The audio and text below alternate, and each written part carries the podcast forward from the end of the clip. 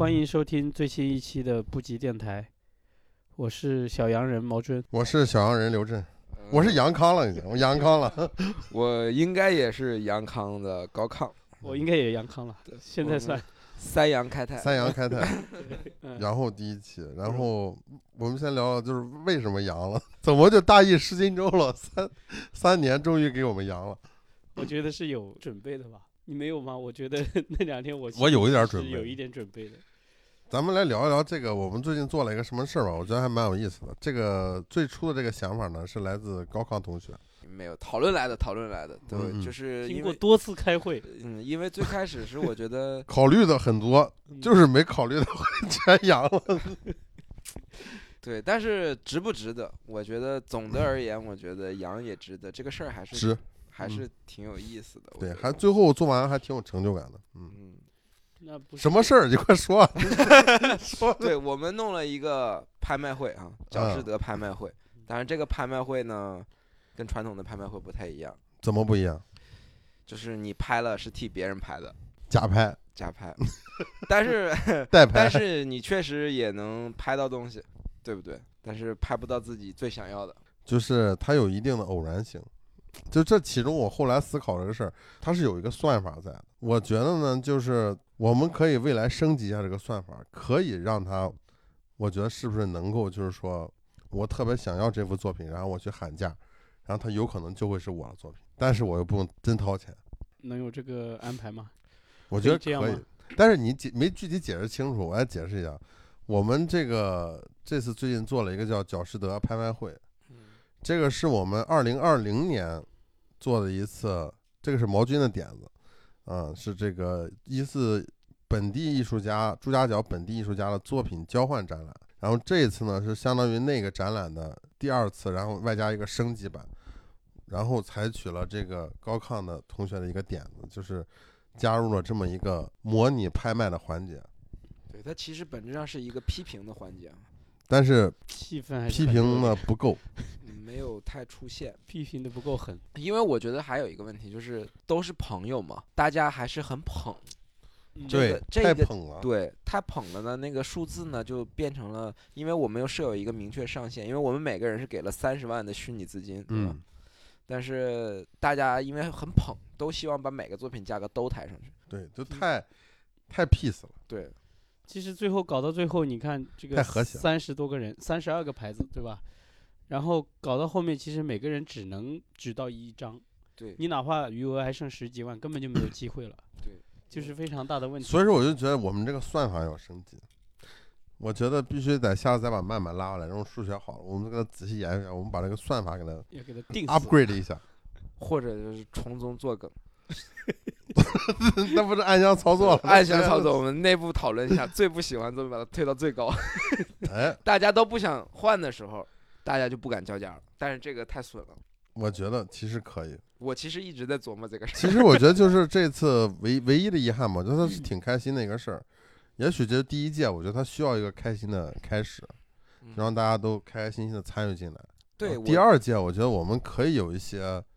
尖锐的声音在。对有一些细节，就是可能我们得考虑的更周全一些。但我觉得这次还有一个问题，因为是第一届，大家可能像我们平时真正参与到拍卖的机会还是不多嘛，对吧？第一次吧，我算是第一次。我去看过拍卖会，就是我有朋友的作品在拍卖，我去参与过，就是见过。但是我自己去举牌啊，自己去这种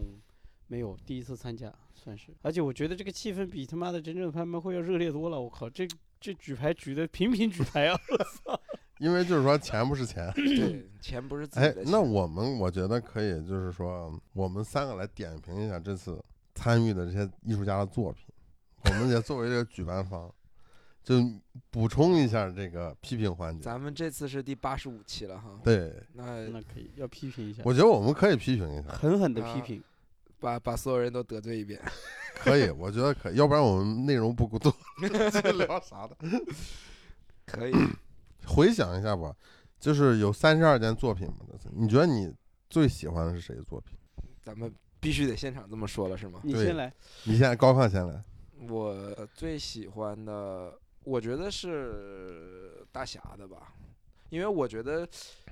因为有一个问题是这样，作品本身它都拿到一个平台上来看的时候，其实每个人他工作方法不一样，人的那种对艺术的理解的也不一样，你很难衡量哪个人他最真诚啊。但这个潜台词我们就不看真诚，就是看你觉得你只看作品本身只看作品本身，但是就是说我的衡量标准是这样嘛，就是你创作真诚。真诚，对，在在这真诚度上，我我倒觉得这个活动真诚是对于这个作品的真诚，还是说对于这参加这次活动的真诚？就是我刚刚提到大侠，是我觉得首先他在这样一个活动，大家都是来想着抱着参与一下玩儿一下，很少会会有人说拿出一个就是说可能自己特别喜欢的作品啊。但我觉得大侠这次拿的作品是我觉得花时间花精力各方面，我觉得是确实是与。往往我不相信艺术有客观标准，但是在这个这个小我们这次小的这种场域里面，它已达到了一个标准里面的比较高的一个一个一个位置吧，我觉得。给咱们这一次的这个拍卖会的这个规格就上去了，有了大那一件，侠是非常给力的。有了那一件作品，是吧？对，那毛巾讲一下你你我是最喜欢的？还挺喜欢逼哥那件作品的，哎呦，嗯，嗯我尤其是他在现场其实还说了一些就是他的创作的嗯，嗯思路嘛，呃，包括对长者的纪念是吧？包括他的这种，这个可以说吧？呃可以。啊，然后你是不是没想到他看似非常简单的一个人，还思考挺多的？对，没想到他还 啊，虽然我不是特别喜欢长者这个人，但是我觉得他那件作品按他那天的这种说法，然后包括正好恰好那天又是骨灰撒在江河里是吧？然后又有那么一个点，所以我觉得我还蛮喜欢的。是一个虽然秀敏的人，虽然有一点那个什么，摸着有点有点那个碳烤，味儿有点大。对味儿有点大，但是那作品是一件好作品。嗯，嗯，我想想，这次我最觉，我觉得谁的作品最好？你肯定也觉得大侠，大侠的好作品是好的，但是我觉得大侠就是说，一个是大侠的作品量在那儿嘛，因为他这么多年一直保持一个创作这么一个状态啊，嗯，我觉得最后呈现这么一个作品，就是我不意外，保持了大侠一贯的水准。我觉得他随便拿一件也是这啊，个水对，就随便拿一件都挺好，我觉对得。我觉得挺好的一件作品是杨然那个作品，我觉得挺挺好的。对我本来想说，但是 但是你不能说，你得留给我们 来客观。我觉得杨然那个作品还不错，就是说在整个形式上嘛，在整个这一这一系列作品中，他算是比较让我觉得比较没有那么直接的一件作品。嗯，就我想会想会跟他继续聊一聊天儿，然后去了解一下这个作品背后的很多东西啊。当然没有机会，因为他已经跑路了，哎，那天他也没上去说啊上了上了上了。啊。嗯，我觉得还有就是，其实俊江的那个画儿我挺喜欢的，但是我我觉得还有一个问题就是，就是我我看到实话实说啊，我觉得我最开始看到他网上那个图片的时候，我想象力更大一些，然后现场我也挺喜欢的，但是比起之前看到网络上那个拍摄图片的第一印象，就是有有一点点小的落差。其实我觉得让我比较意外的是，就是部长张旭波那件作品，我觉得那件作品还很有意思，就很很玩趣。你很是没你有趣味是没见他的画见的少是吧？就是对，我倒是见过他很多作品，他作品都挺好的。他呃无论是人物，他还画一些风景画嘛。对，但我看过他之前的那些画，就是跟这幅还是有点不大一样。嗯，而这幅毕竟是十几年前的作品，还蛮朴素的哈。还就是挺就有一点趣味性在里面，就跟我想象的这种部长这个人的这个，包括他之前一些作品嘛，都还不太一样。就那个女的在那儿也半裸着，然后表情还有点搞怪，有点儿，然后但是又马上能让你联想起来那种老的那种日历啊，那种就是小时候在农村见过那种的，还挺有意思的。还有那个 Semic 那件作品，我也三米那件作品不错也，挺好的对，就是他就是让我觉得意外，就是我觉得一个涂鸦，因为我对于涂鸦的艺术家的想象力不是这样的，就是他那个居然移到画布上，移到平面上是一件这么完整的，而且是很其实是很当代的一件，对我觉得但是他的三米和背景，他的三米背景就和那个和这次和不和那个逼哥，我觉得两个人呈现的作品都还挺让我意外的，就是都我觉得都算是出了他们自己本身的一个舒适圈儿。有点出圈了。对，就是包括之前我们在科美术馆做那个展览，就逼哥拿那件作品，其实那个作品本质上我觉得还是没有脱离出他对于那种传统涂鸦、美式街头涂鸦那种审美。嗯，就这件作品，我觉得有一点脱离开那个，有一点就是看上去更完整，完成度更高一点嘛。包括三米这件作品，我第一次看我也觉得，哎，还挺不一样的。但是 Cimic 其实它的背景是学 Fine Art，对吧？对，对，所以这个我一开始以为他是专门做街头工作这个的，但是好像后来听到那个播客上面，咱们不奇宇宙的那个波波也是玩涂鸦的，但波波的那个作品就是你会看到他还是在那个没有出川嘛，就是他等于还是在他那个涂鸦的语境下在玩，还有包括多利的有一些作品我们也见过，就是他还是在那个呃，无论他是画在哪里，是吧？嗯嗯嗯他的字是写在哪里，他还是在一个他们惯用的这个思路和惯用的语言上。嗯，然后这一次这个逼格和这个 Semic 这两件确实有点不太一样。但我们先来说说你们两个人的这个评价标准是什么？就刚我刚刚已经说了嘛，我说我可能会看这个用心程度、嗯，真诚程度来去评价。你们如果现在你们看一个作品，你们会用什么样的标准去衡量这个作品是不是好作品？因为我们这作为这次活动的主主办方嘛，就是如果我们把就是这个艺术家对待这个事情的认真程度作为一个考量的话，我觉得这个事儿就很难说了。因为相比我们来说，所有的艺术家他肯定就是在这个事情，比如说在这次活动之前，我觉得大部分艺术家可能就是觉得这就是一次小型的社区性的展览，嗯我们参与一下就可以了。对，这次的规格，我们的用心程度，其实也让很多艺术家觉得，哎，到位了。但是在这个之前，比如说在他们选定作品的时候，他们肯定没有对于这方面的考虑。所以说，我觉得如果以加上那个元素的话，我觉得就没有那么客观，就太主观了，让我觉得去评价一个作品。对啊，但是就是说暂暂时跳开一下，你觉得如就是像你看一个一般的展览，你会从哪个方面去看待作品的好坏？咱别说别的展览嘛，就说这个展览嘛，就是嗯我就觉得就是第一个就是，因为我们就是对大部分这次参与的艺术家都还算比较熟悉，嗯是吧？从不管是从这个个人的这个角度，还是从这个对他作品的熟悉程度，反正我觉得给我最大惊喜的就是逼哥，嗯，逼哥确实是给我最大惊喜的一个，嗯嗯，然后连夜赶制，连夜赶制，因为大部分我像包括像我自己拿的那张作品，其实也是，就是，只是我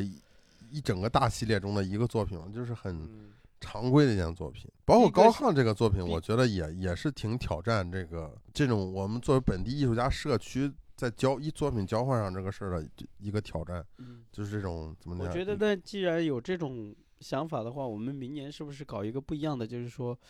我们专门来一个命题作文一样的，是吧？嗯，我觉得可以啊可以试试看。嗯对我们就是反而是你像逼哥这个有点像命题作文嘛，等于说嗯。他交了一个好的作业上来，等于说我们布置了一个他平时不做的。其实就是当年我就是跟那个之前我那儿有个驻地艺术家是一个美国老太太，她在纽约有一个画廊，嗯。他们画廊原来每年搞一个展览叫 Postcard Exhibition，嗯嗯。就是当然他们画廊很小啊，就是在纽约可能寸土寸金地儿嗯，他们就是找一大堆艺术家来，在一个明信片儿那么大小的一个尺寸上创作，嗯，做卡片一样的。对，然后最后呢，他们会相当于一拍一样，嗯把这个东西拍卖掉。我觉得这个还挺有意思，我觉得我们明年可以可以试一下这个。对，嗯，就我们搞一批小画框，就以放绳桥啊，或者以什么，或者以大电弧啊，是吧？我们作为一个一个东西去创作，你可以发挥想象，发挥你的，可以任何媒介不限，是吧？就是媒介不限嗯，任可以何形式也可以不嗯限。对，其实而且我觉得还有就是我们在征收征集作品的时候，其实我们一开始是有一个呃就是目标了嘛，就是我们大概要什么样的，我们有确实这次是有局限的。我觉得其实之后可以弄得更好玩一点，包嗯括行为啊，或者是说更观念一点儿的，它只要能有一个呈现的，我觉得对对都可以纳入进来。对，我觉得就是因为这次，我觉得有一个很大的限制，就是就是我们在追求这种公平。这但这个公平呢，它又是一个，我觉得就是个双刃剑，就是它它又又给了我们，包括举办方也很大的限制，给了这些参加的艺术家呢也很大的限制。这个事儿本身就不可能公平嘛，就是。但是我们在寻求一个相对公平嘛，嗯或者如果说是不是以后我们把这个公平这个东西就完全就抛开掉，比如说以一个行为或者是一个什么样的形式，让大家都参与进来，就没有什么负担的参与进来。对，我觉得可以，就是可以看看嘛，有没有其他的方式。但是我是觉得，下次我们可以，如果再去做一次的话，可能比如说提前一到两个月，然后我们就说有这么个事儿了，然后大家可以专门为这个做一个作品。对，那这样的话，我觉得它其实也有一种公平，一种程度上的公平，就是大家都是现做一个嘛。他可能就是更多的是想法上的了，他可能可以把它做的更社区化一点嘛。这种就是更社区化，就等于说我们都生活在珠海角，那你你以一个什么东西是作为一个主题创作一样的，这就是很社区的嘛。就大家每个人生活在珠海角的体验是吧？包括你之前就是跟我提到过一次，就是大家出去写生那个事儿。对，我觉得其实也挺有意思的。就我们可以春天的时候组织一下，大家一起去野餐，然后写生是吧？喝喝酒。这可以，挺好。这个我觉得明年春天我们可以搞一次这个。嗯嗯，把所有人拉到，比如说清溪郊野公园那儿去，然后大家搞一个这种。那不就露馅了吗？大家一都在那儿画，然后大家都已经知道作品是什么了。每个人就是还是以你自己的语言表达就写生，你不一定要写实的去写生的，因为我觉得像我写实的去写生，我也画不了了。我不知道，我好多年不画，反正对啊，所以说我觉得就还是以你的一种感觉吧去去画。就比如说你平时的风格，你还是要把自己的风格带进去一点。那在刚才我们聊的话，就是把这个作为一个事件或作为一个活动来讲，我们刚刚也聊了一下。那当然也也有可取之处，也有很多需要进步的嘛。但是咱们最开始讨论的时候说，角士德其实它也是我们作为不羁宇宙团队的一次创作，对吗？一次集体创作。假如说把这个当成一件作品的话，你们觉得这这个怎么样？我觉得当做作品来说是挺好的，挺成功了，算是。不准说挺好的，我觉得问题还挺多的。嗯，我觉得就是，但因为我可能我平时不做影像作品啊，我就是对这方面接触不多，我只看过一些。但我就觉得，第一是就是现场不可控的东西太多，就是包括你怎么控制所有人就保持一直在参与这个事情，是一个挺难的一个事情。而且我觉得就是这个作品嘛，它可能趣味性太强。嗯，就是在这儿，我就觉得趣味性它可能又不是一件特别好的事儿。但我又觉得趣味性不够呢。你觉得趣味性不够吗？嗯，我觉得就是刚开始可能第一次举啊玩啊还好，但是三十多件一起举下来，到后面其实你就感觉到很就热情的，其实比较单调了，很难保持一个对热情。它没有什么新鲜的新鲜感了，就是。你前面可能举个三五件，还大家还有点意思是吧？要搞个三十多件，然后搞下来，搞到后面就感觉，一是很多人已经参与不了了，钱已经没了，花没了是吧？然后再一个就是，大家的对于这种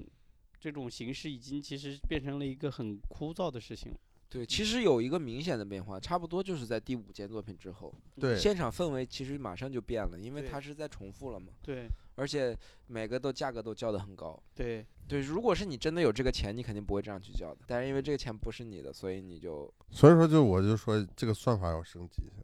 我觉得通过咱们再仔细研究一下这个规则什么，它我觉得可以实现。就是说你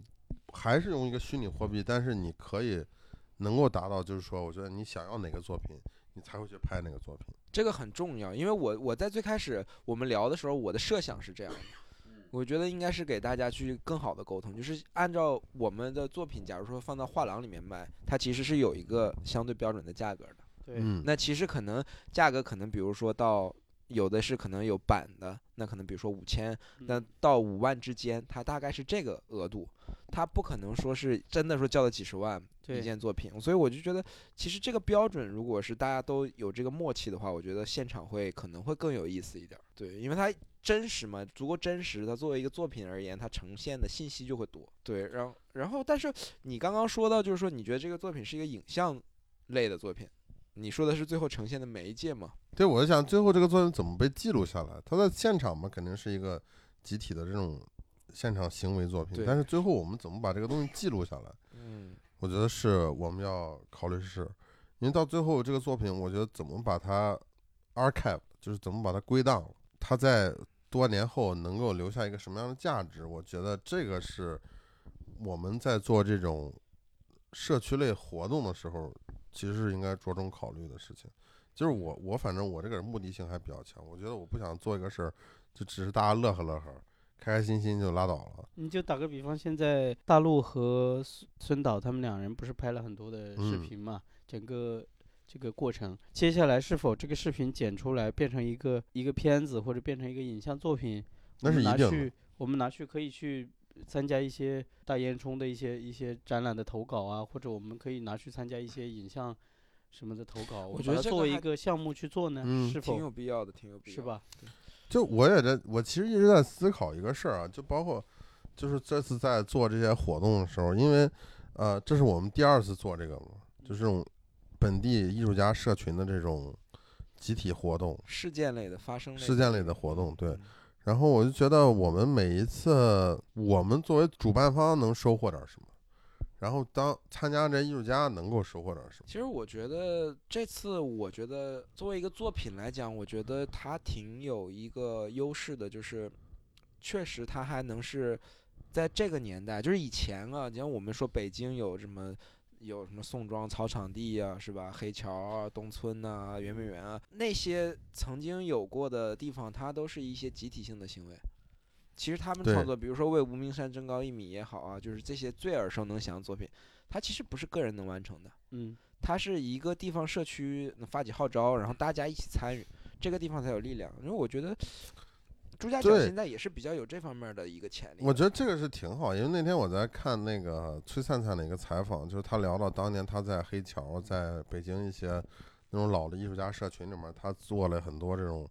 呃实验类的项目，比如包括嗯在那种马桶、在厕所、在公厕的展览啊什么这种的。我就觉得呃我们在做这个事情吧，它挺好，我觉得有一定的历史性的价值，多年后它会有这种嗯它存在的意义，但是一方面我会有一种无力感。嗯，怎么说？就是我就觉得现现在我们面对的这些艺术家，他的参与感跟那个年代又不一样。嗯，就像我作品中讨论的那种集体性跟个体性的这种对抗，就我觉得那个年代的那个那那些那波艺术家，可能因为大家的条件都差不多呀，都什么。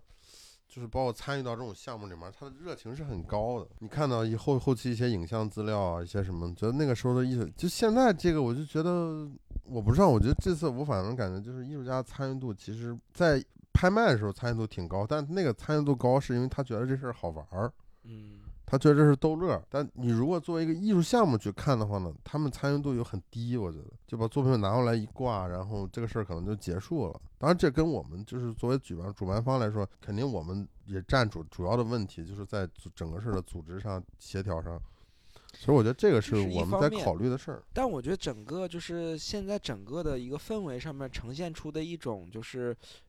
娱娱乐化啊，所有的文化都趋向娱乐化，然后这个我觉得也必然导致说我们是不是要那么较真儿，就是我也不知道，我这是可能我个人观点，我所以说，就是我就有这种无力感，就是我一方面我想较真儿，但你又会发现，如果我们作为主办方太较真儿的话，你没发现这次我们在做这个事情的时候，对于作品的一些要求啊，对于这规格啊什么，我们如果特别较真儿的话，其实我们会在一个特别难受的地方，嗯。是吧？但是如果我们不较真儿，你说我们就是纯娱乐化，那这个事儿我又我又会我又会让怀疑，你知道，我又会怀疑多年后我们再看这个事儿，它有没有意义？你知道为什么我会觉得就是我们现在这一次做的，呃，包括上一次的互相伤害，这两次这个展览，我觉得都是就是它总是在一个还在一个我们没有把它定到一个特别好的一个，可能还需要几次的咱们的经验积累，才会把它做成一个真正的一个、一个我们非常一是社区参与度很高，嗯，二是就是我们组织起来也比较轻松。比较愉悦一点的，我我觉得其实实话实说哈，一方面是我们经验的积累，另外一方面是我觉得很现实，咱们没有办法给一个最好的奖励机制。就比如说咱要说好了，说这个拍好了，明年肯定 PSA 给咱们一个专场，大家就心领神会了。但是我们现在嗯作为主办方，我们没有办法承诺任何东西。也是，嗯，就像一些比赛是吧？就像一些绘画比赛或者是艺术比赛，你好歹你去参与，你的你是投入最大的热情去报名的话，因为它有对后面的奖励机制，对，就你入围了，可以到哪里去展览，嗯、是？吧？甚至是有可能被收藏，甚至有可能去国外驻留，是吧？就但是我们要打消我们社区艺术家们的这个顾虑啊，我们会去谈的。先先 先画个饼。但我也会觉得，如果说比如说有一个这么奖励机制在的话，啊，它跟这种社区性的东西又又不大一样。嗯，简单来说，就是如果有一个奖励性的机制在那儿呢，我只要这个奖励够好，谁都愿意参加。那也就是说，我们不需要再做这种社区性的活动，我们完全做做一个面向大众的活动。所以这个里面，我是觉得有有一个有一个我自己认为不一样的点，在于公众的参与，他要的是实质性的一个奖励，对吧？比如说你给一笔钱，或者给一次旅游机会，对吗？但艺术家可能他，哎，反正老是提艺术家这个名字，我也觉得挺尴尬的。但就是创作者而言，他可能追求的是不太一样，他不是那么。物质物质现实呃嗯现实的那个东西，所以其实我觉得还是回到这个东西，我们做主办方办活动，可能要找到一个算法，可能要有个数据，对，我觉得我们要不停的去优化这个算法。对，但我觉得这次比较好的一点，就是在做完这次活动以后，相比二零二零年我们在做第一次互相伤害的时候，我觉得至少就在做完这个活动后，我娱乐性要强一点了。一是一个是娱乐性，二个是完成度也更高一点嘛。嗯，更多是我觉得，反正我在思考很多事情，嗯，在思考怎么去把这个东西做得更好一点。我我是觉得这个东西从我个人的角度来讲，我们创造了一个很好的材料，只是说这个嗯材料怎么用，那那可能需要一个新的契机。那就要比如说，好像你画画画油画，你有更好的油画颜料，你现在虽然不知道怎么用，但你知道这颜颜料能用上去效果会不一样。就是我现在有这个点上我是很明确的。我我其实一个思考就是，我觉得这个东西它的它的游戏性不够，就是我觉得这次的问题就是出在于可能，就像这个奖励机制不一定是非一定要是说我们这是答应他有一个什么样的结果，他如果说是像一个游戏一样，这个人获得最后的胜利，他也会有一定的成就感，就像你打个麻将，你最后你你你先走了，你还高兴一把的，对吧？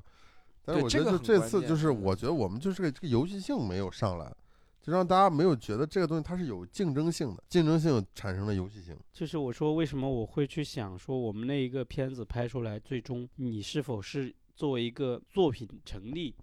它里面有有几点要素，我觉得要不就是非常严肃的，我们非常学术的一个一个视频，比如说采访每一个人是吧？每一个人把这个参加这一次活动的这种心得啊什么的，然后包括我们主办方每一个人都去说，要不就是一个完全娱乐化，就是我觉得就极度好玩是吧？从头到尾我们就是有点像一个什么我是歌手一样的，就是比赛，然后观众投票是吧？谁的分高，今天还有遗憾是吧？我们观众可能有一部分觉得我操他唱的比他好是吧？但是为什么他的分比他高？你们有内幕，我是你意思我们加一个他妈才艺表演环节，我我会我会觉得更就是 就是往唱一首。往那个方向去，他会更成立一点。我我其实之前在想这个问题啊，因为我是觉得我自己最近是想构思，我想做一个作品，就是类似于这种当代艺术打分系统，就是，嗯但是我也还在构思嘛。但我觉得就是刚刚毛军讲到这个部分，其实我觉得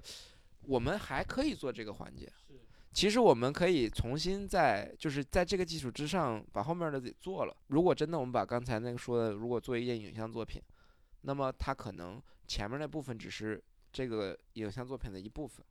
它还有其他后面的部分。当然，如果说我们要的是那种比较叙事性很强、很直接、很完整，那么我们可能就像电影一样，前面要排练好，嗯预就是预设好各种结果，然后按我们想的方法去拍那些脚本，然后再重新组建一个影片，它肯定有更高的完成度。但同时呢，就是作为一个观念影像来讲，它又不见得是更好的，因为其实一个即兴的发生产现成产生很多不可控的结果，然后这些结果各自导导致了什么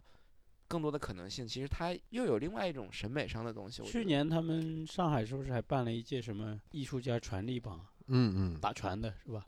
那个我觉得做的挺好。我觉得就是娱乐性就够嘛，对，就是而且是真正上台，就是我们这真的是拿着船头，你打我，我打你的，最后打赢了的那个人是吧？是谁？就是这个还有点，就是挺娱乐性的，嗯，就是而且嗯它作为一个作品，我觉得它是可以存在的，就是我们把所有的影像记录下来，最终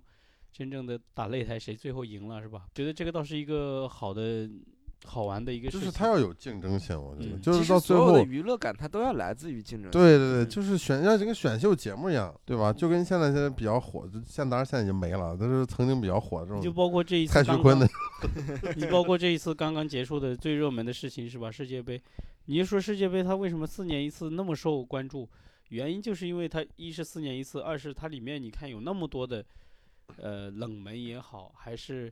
你会觉得不公平是吧？对假球，我操他妈这什么？就是争议性很大，但是同时它又是一个娱乐性很强，嗯嗯、然后这种嗯意外很多的一个一个事事件一个过程。其实王汉林曾经跟我聊过一个事儿，我觉得还挺有意思的。嗯，他曾经说我，就是搞一个就是跑男，我们聊过这个事啊。是吧？咱们聊过是吧？好像好像是聊过。我觉得这个其实还挺有意思的，是嗯一个思路。我觉得是一个，就是大家以后我比如说我们在召集本地的这些艺术家，我们以社区性的这种性质的去做一些这种集体性的作品的时候，包括那一次咱们晚上半夜拔河那一次是干啥来着？在王鹤林那个嗯门口是吧？就是拔河太快了，但是嗯就是没有加入一点跑男这这种，就是最后我觉得只能有一个赢家，嗯就他不能是一队，嗯就只有一个人，嗯，这种才够刺激，就是只有一个人能 C 位出道。但这又有一个问题啊，就是如果他真的是我们以完全娱娱乐这种方式介入的话，他最后有一个赢家，那我们就要把重点都要放在怎么把这个节目效果拉满上。但比如说像就是拍卖会这种事儿，平时不怎么发生。他如果说有一个人哎拍了最高，大家会琢磨琢磨，就是我觉得这里面会有一个嗯，很微妙的我觉得拍卖会这个东西，我觉得我们还可以再搞一次，嗯但是但是它前提是我们要把这个算法就是给它优化了，对，在肯定是确保最后就是说那个竞争性要起来。它只有一个人，这价格是最高的。那这一次我觉得很快，很多人就拍到顶拍到顶上就上不去了，这个是其实这次最大的失败，嗯，我觉得就是是算法。对竞我。们主要是我们预计的最多喊到个五万八万就不得了了，是吧？没想到妈的，一搞搞二十多万三十万，就是说我们只是站在就是说主办方的角度去思考，嗯没有站在就是参与这个这些人的角度去思考。嗯他可能来了就是要一种那种快感，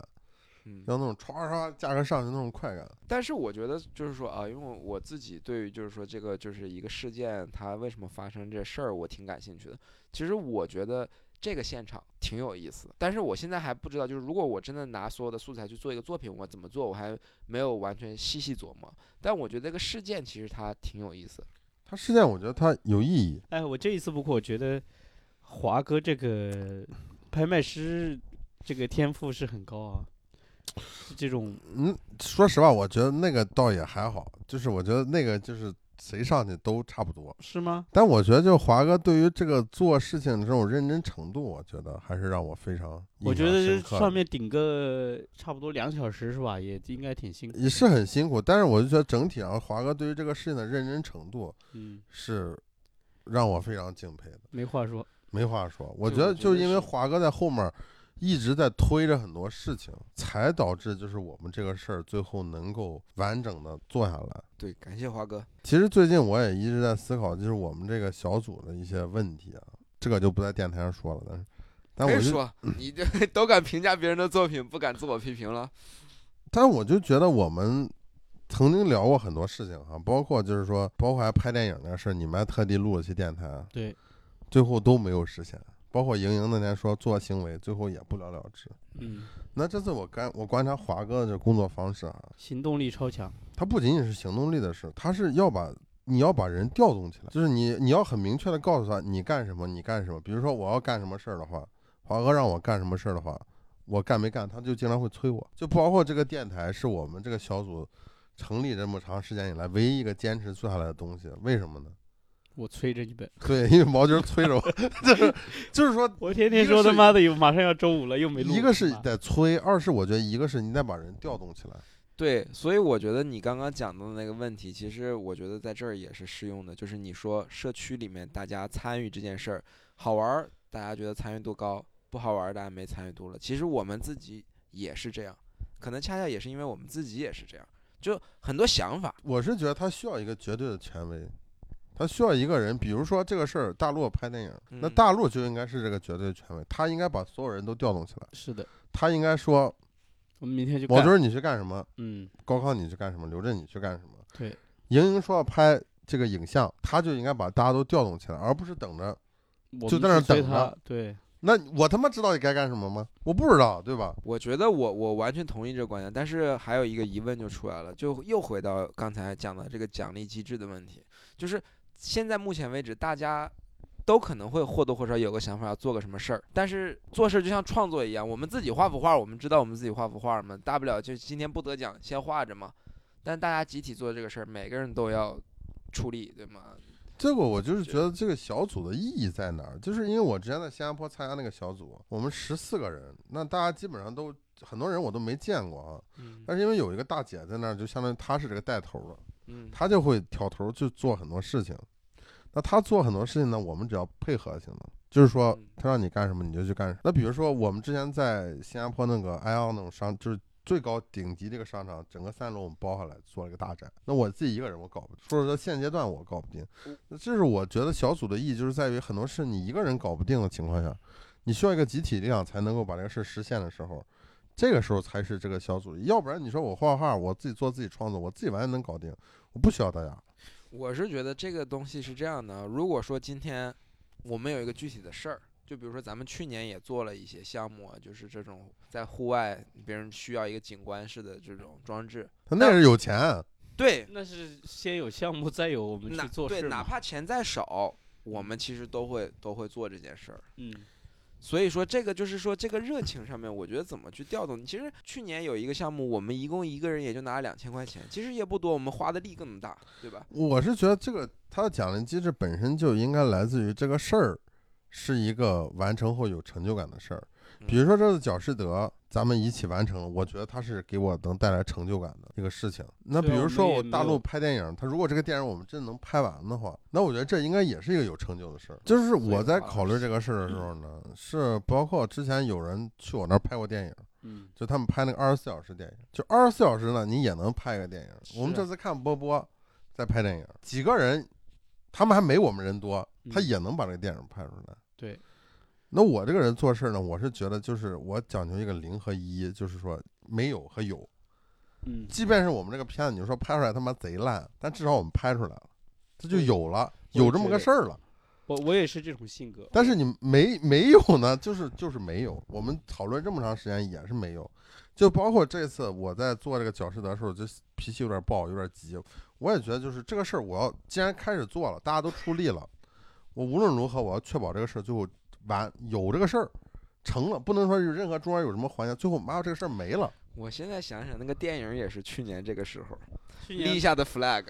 对啊，们所以你不能，咱我的意思就是咱们不能光立 flag，就是这一次的，我觉得这次办通过角士德这次活动，我觉得就是任何人有任何想法，如果想以大家这个集体的形式做出来的话，就要把所有人都调动起来，你要承担那个调动那个责任，你不能说你啥也不管。我觉得咱们是一个，如果真正把它不及宇宙作作为一个好的团队往下做，我们能量呢，每个人其实都还有。然后我们要把它真正去做成一些事情呢，其实还是要有牺牲精神和行动力很重要。就是我们不能这样，如果明年真正大家继续去做一些事情的话，我觉得还是刘震说的，就是我们这种行动力啊，这种东西要拿出来。就是一方面是这个其实我觉得行动力我们都是有的，嗯，就是我们在做事儿这个行动力也不差。我核心问题我觉得就是没有把没有在做任何项目的时候，比如说莹莹说要做那个踢足球那个事儿，他没有把大家调动起来。你干嘛？你干嘛？就是我觉得大家应该把这个隔阂打开。首先就是第一，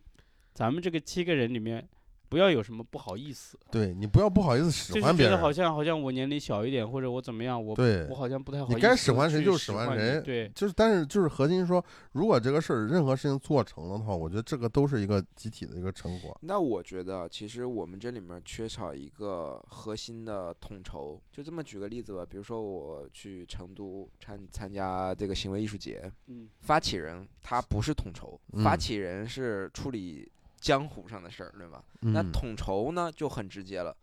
我不管你是不是艺术家，我不管你是谁，我就给你安排了，对你就，我。就安排了。你要不满意，比如说我订了酒店的房间了，你觉得你不喜欢跟别人合租，你是大艺术家，你补钱，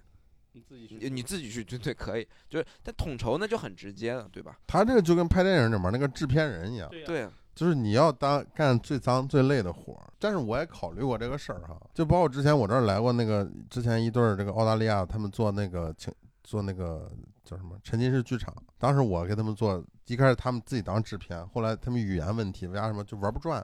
这事进展不下去了。但是他们驻地已经快结束了。对我来说，最后他们必须要有一个结果。那我说，那行，我来当制片。那我进制片，我就把所有人都骂一通。就是你干这种活儿，你情绪就很大，你知道吗？那肯定是。咱们如果有一个人一直干统筹，就比如说毛盾一直干统筹，他他妈干两三项目他就绷不住了，你知道吗？就是还是我是觉得，就是说谁谁发起的项目，比如说我发起个项目，我说好，明天我们要搞一个什么什么艺术节，那我去统筹大，那我我说什么你们都都认，我让你干嘛你就都认了。但是你比如说不是我的项目了，比如说高亢发一个什么项目，那不能还是我干这事儿吧？所以我就说，要是 就是大家首先第一要把这个隔阂打开，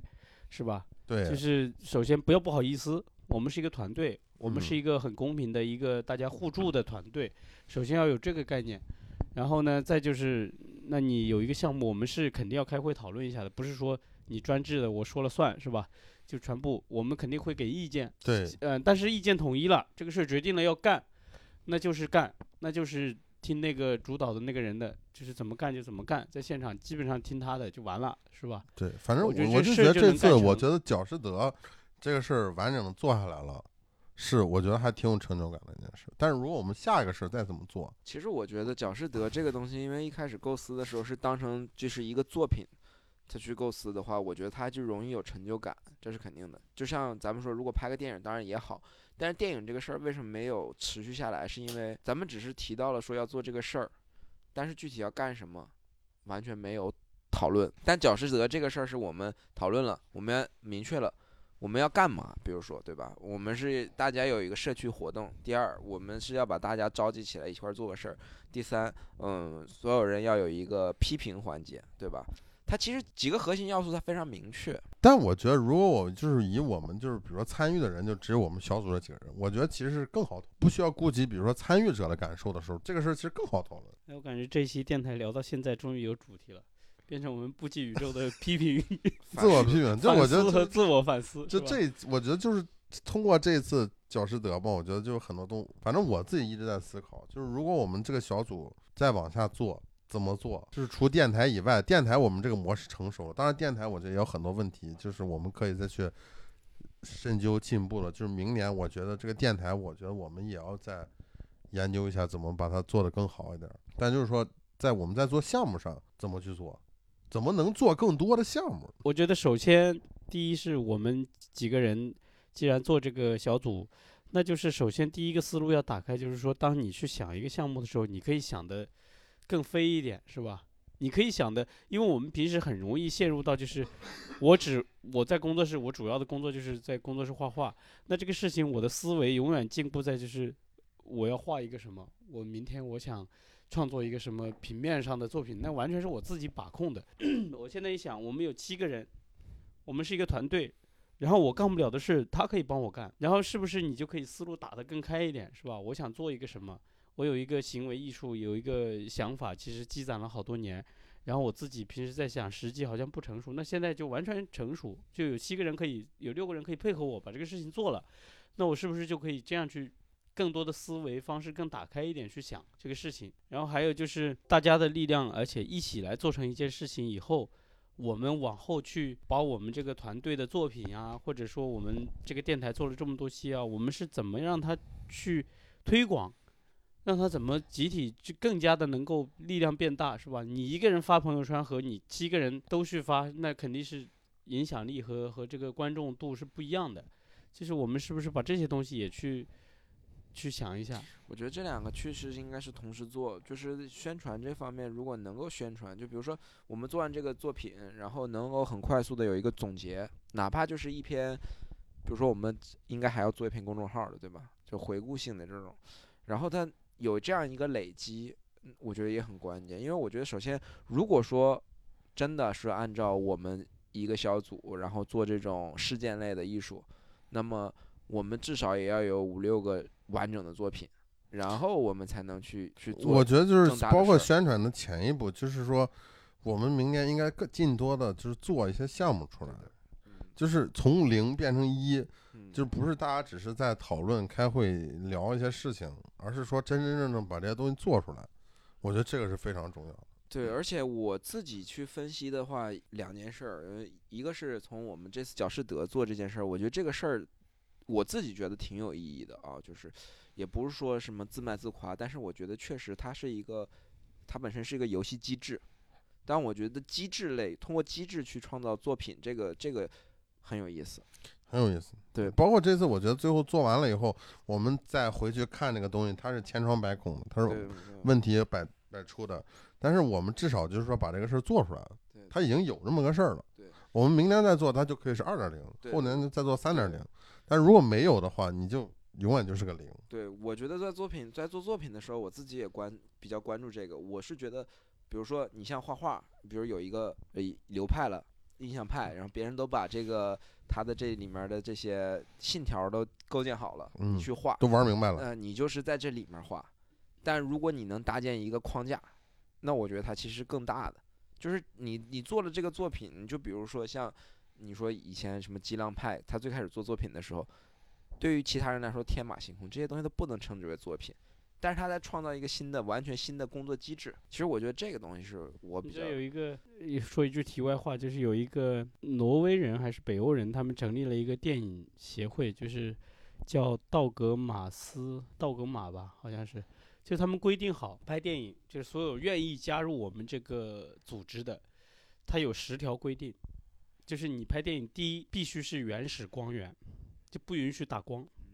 第二必须是原始场景，不允许布景，就是就是他你必须遵守。我们我们看过很多电影是这个那个的，就是比约克那个《黑暗中的舞者》，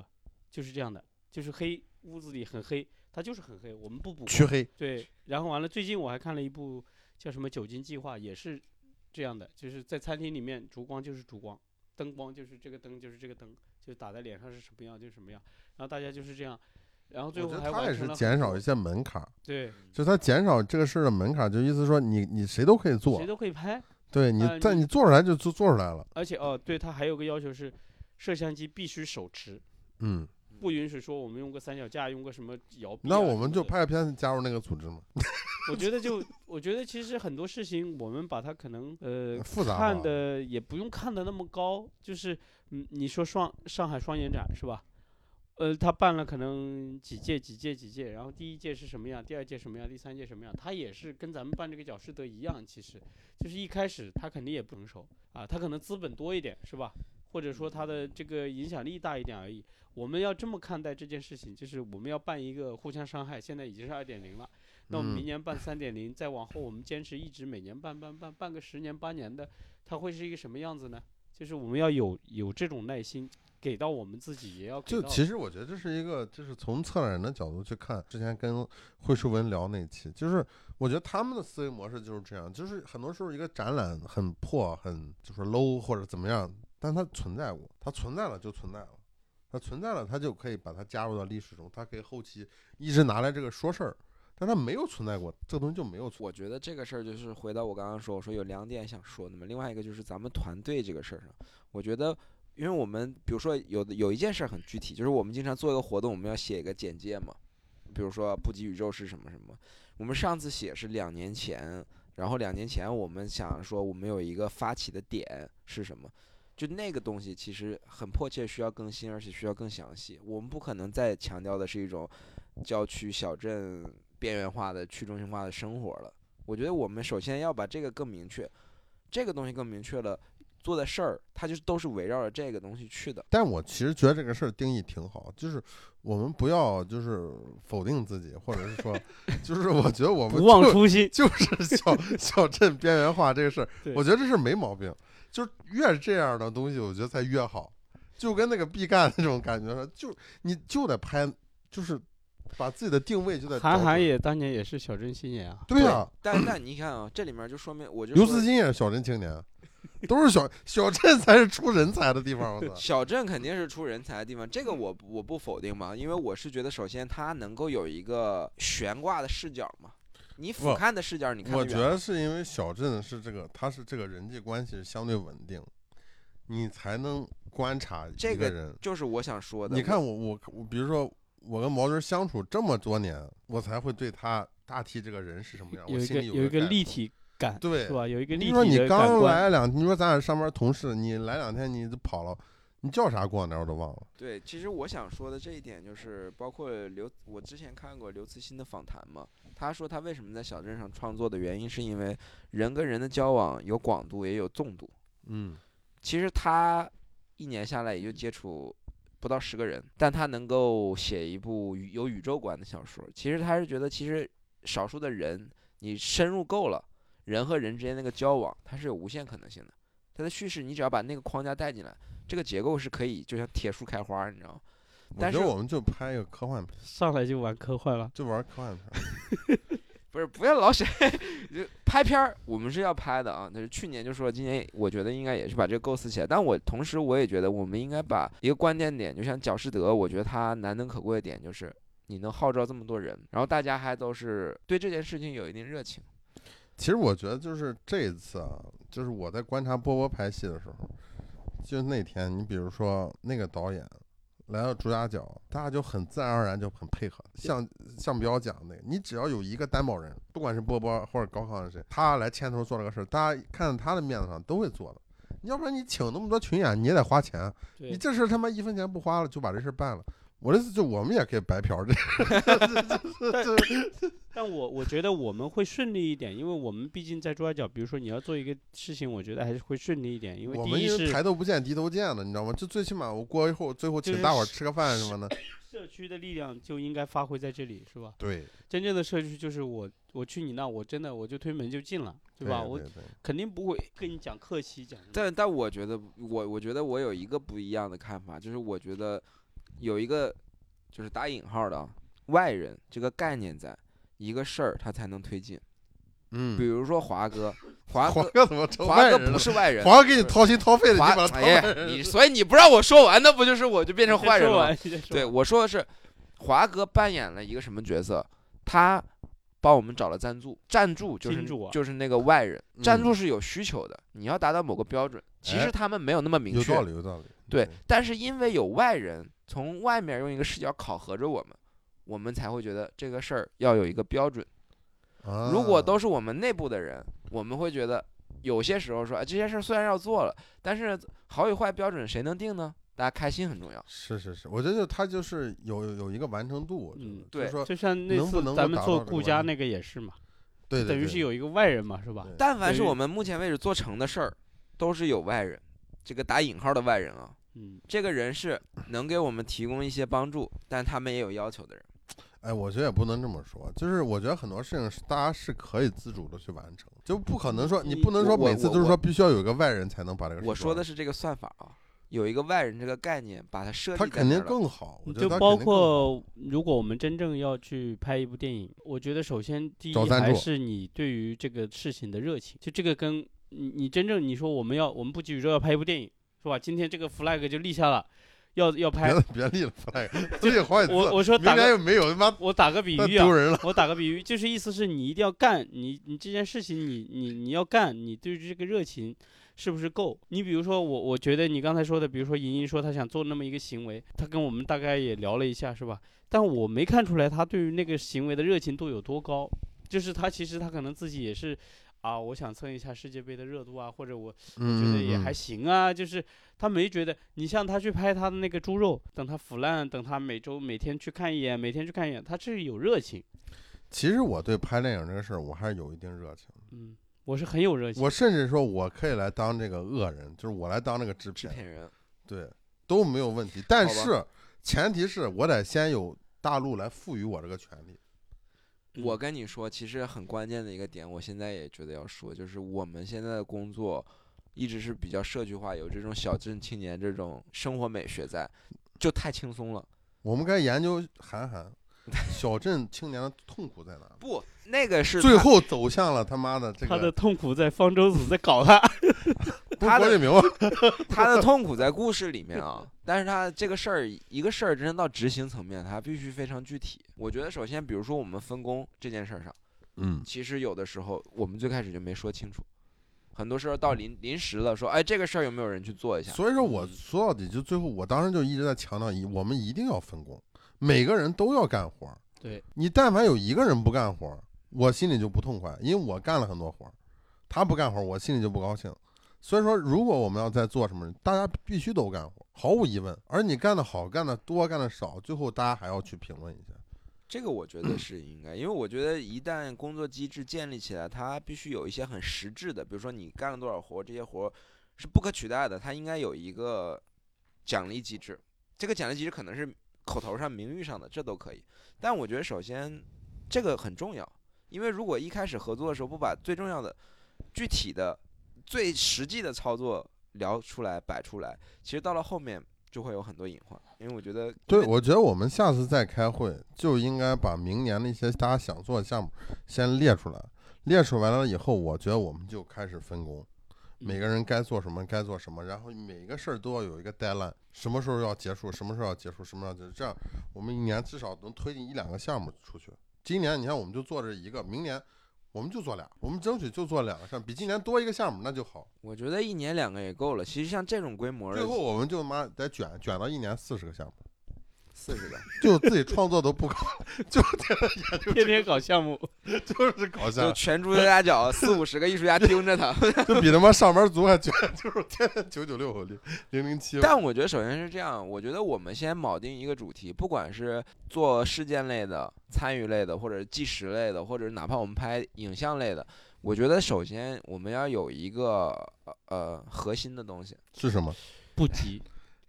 不但不能是不能对我觉得名字妈改名儿解散，对，我觉得我觉叫得加急，加急加急加急可以。它它其实就是还是那个信条儿，就是比如说嗯每个一般后面有个什么什么主义的，它都会有个信条儿。这个信条儿换而言之，也就是某种美学价值，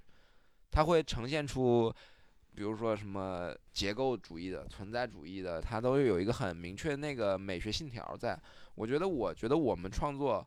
这个上面也很关键。如果只是说不急，它太抽象了。这个急急了就具体了，加急就你他妈急什么？对加急就不抽象了。对我他我妈啥都急。我我觉得我们解构一下这个东西，比如说，呃，像角士德，我们虽然说它不是一个最成功的拍卖会，但它作为一个影像类的，有点这种怪诞不着边际的，它有它的成功之处。嗯，那我们就去解构它。首先，我觉得它满足了几几个特点：一，这个东西它不是非非常功利的；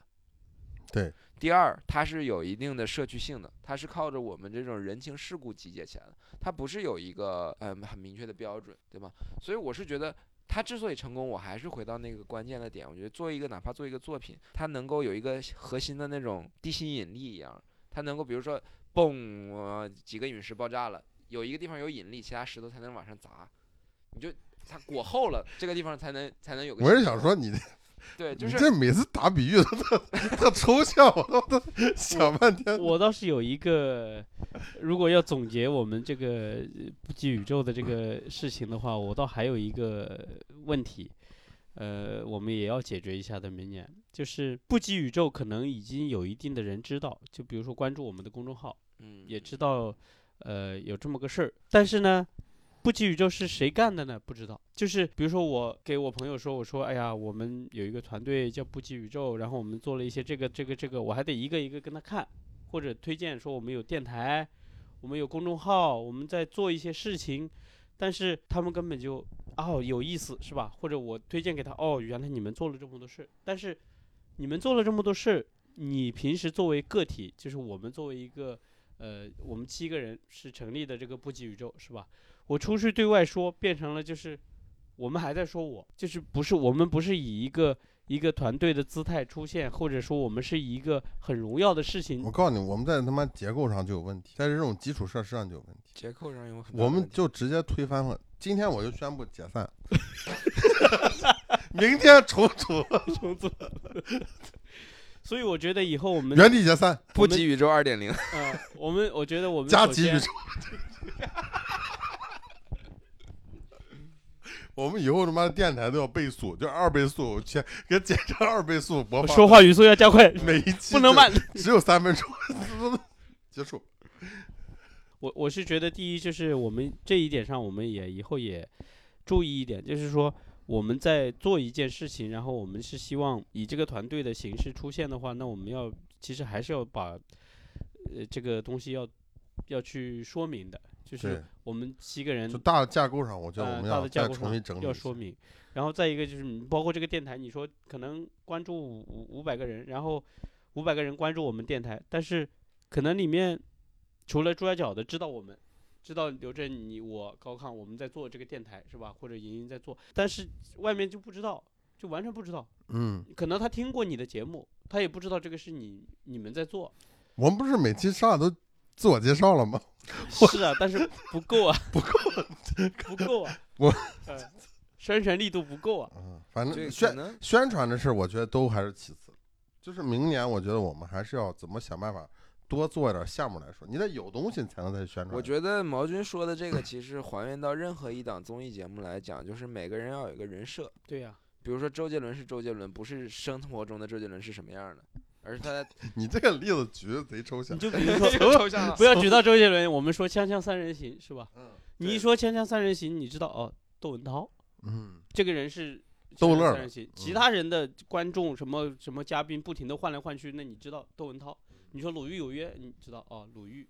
是一个什么大头娃娃是吧？是一个是一个什么？就是你他会有一个这个东西，你一说不羁宇宙，哦，知道你们是一帮小镇青年，嗯，这个很重要，就是哦，你们都是对，生活在珠三角。其实就是这个标签儿，我觉得还是对吧很重要的。就是我们，你既然你定义，我觉得我们不应该就是说抛离这个标签儿，我们应该就加强这个标签强化它强化它。那你是什么？就是小镇青年啊，都是说完了。在问题就在于你都是小镇青年，你要有个性嘛。嗯，那我们就开会在议，啊，对，我觉，开会在议。但是我觉得是这个是很重要。包括之前大陆其实跟我聊天的时候，他也说，他说就是如果你要是那做一个自媒体的运营商的话，你没有一个很强的个人的标签儿的话，这个是走不下去的。是啊，肯定啊。反正今天我觉得这个节目也到这儿也差不多了，就是我们自我反思很多，年底总结了一，年底总结一下，反思一下，反思一下我们内部的问题，然后明年春节以后，我们先开一次大会，先把这次批评的这个结果，然后把整个东西我们重新都梳理一下，嗯把所谓的这些人设、标签啊什么都再具体一点。就是我们这个事儿，不但在三年的疫情下来，我们没有停止，我们还要做，而且还要做得更好。对然后我们要号召自己的小团队更加先把新节奏打开，是吧？对，就是你可以投入进去使唤我，我可以使唤你，对吧？我有一个想法，我一个可以非常成功的这个欧美的一个叫这种 team building 团队团建的这么一个手法，就是互相扇耳光。每年怎么，比如说，比如说 你只有勇敢的扇了对方一个耳光，你才能使唤他。就是对方在扇你你的意思就是谁发起之后，这个项目喜欢的人不扇，不喜欢上就不扇一巴掌。就我们全扇，就互扇，先互扇一轮，就要想起心结打那个叫什么搏击俱乐部里面那个，是吧？必须得把自己的这个对，必须得当着老板的面把自己打一顿，才能他妈的领到薪水。就是这意思。其实就是就是歃血为盟这个概念对，嘛。必须就是你要歃血。这个事儿你，我我开玩笑，不是真的。哎，就是这个事儿，如果决定做了就必须做。但是前面如果在决定做之前，我们每个人都有发表的权利。嗯，对，但是，一旦就是我觉得每一次有一个项目拿出来大家讨论，然后我们最后决定做，对，如果决定做，那么就干指派一个人做统筹，而且统筹有绝对的权利。对对，然后，如果这个人他妈的谁要是中途偷懒儿，扇了。我们就是从道德上给他压力。哦，不是，我的意思，我的意思直接删。直接歃血。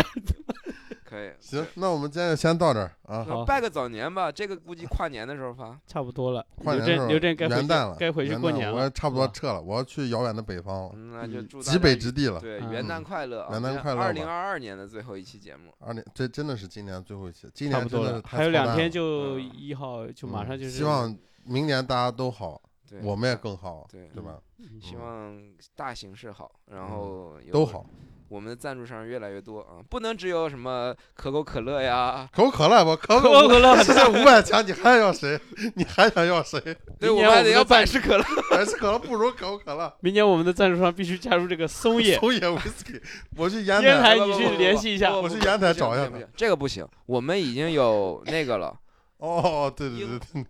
格兰芬格兰菲迪，我们已经有格兰芬迪了，对不对？格兰菲迪，我们不能在这个，我们还是很有那个，对对，对。我们那我们缺一个白酒的赞助商，对。茅台。必须是茅台，必须是茅台，不是五百强我们不要。对，我们得让他们知道我们非常重视。我们只要有一个赞助商了，我们就不找相同品牌了，对吧？嗯对我们现在有可口可乐了，我们就不找百事可乐了。对不找了，我们有这个格兰菲迪了，格兰芬迪了，我们就不找松野了不。找松野了对，就算也山崎也不好使，每天就只喝格兰菲迪，对，山崎也不能找了，对不对？不找了。不知道。不找了，那就我们就算一下那个，我现在缺一批那个沐浴乳。行，那我们今天呢就先聊到这儿，感谢大家的收听，啊，欢迎大家订阅转发，嗯祝大家在新的一年里万事如意，嗯，妈的，我们是不息宇宙，你们得重视我们啊！新年不容易啊都得对集起来，都得集起嗯来啊！新好年大吉。好，好感谢大家收听，嗯我们下期再见。再见。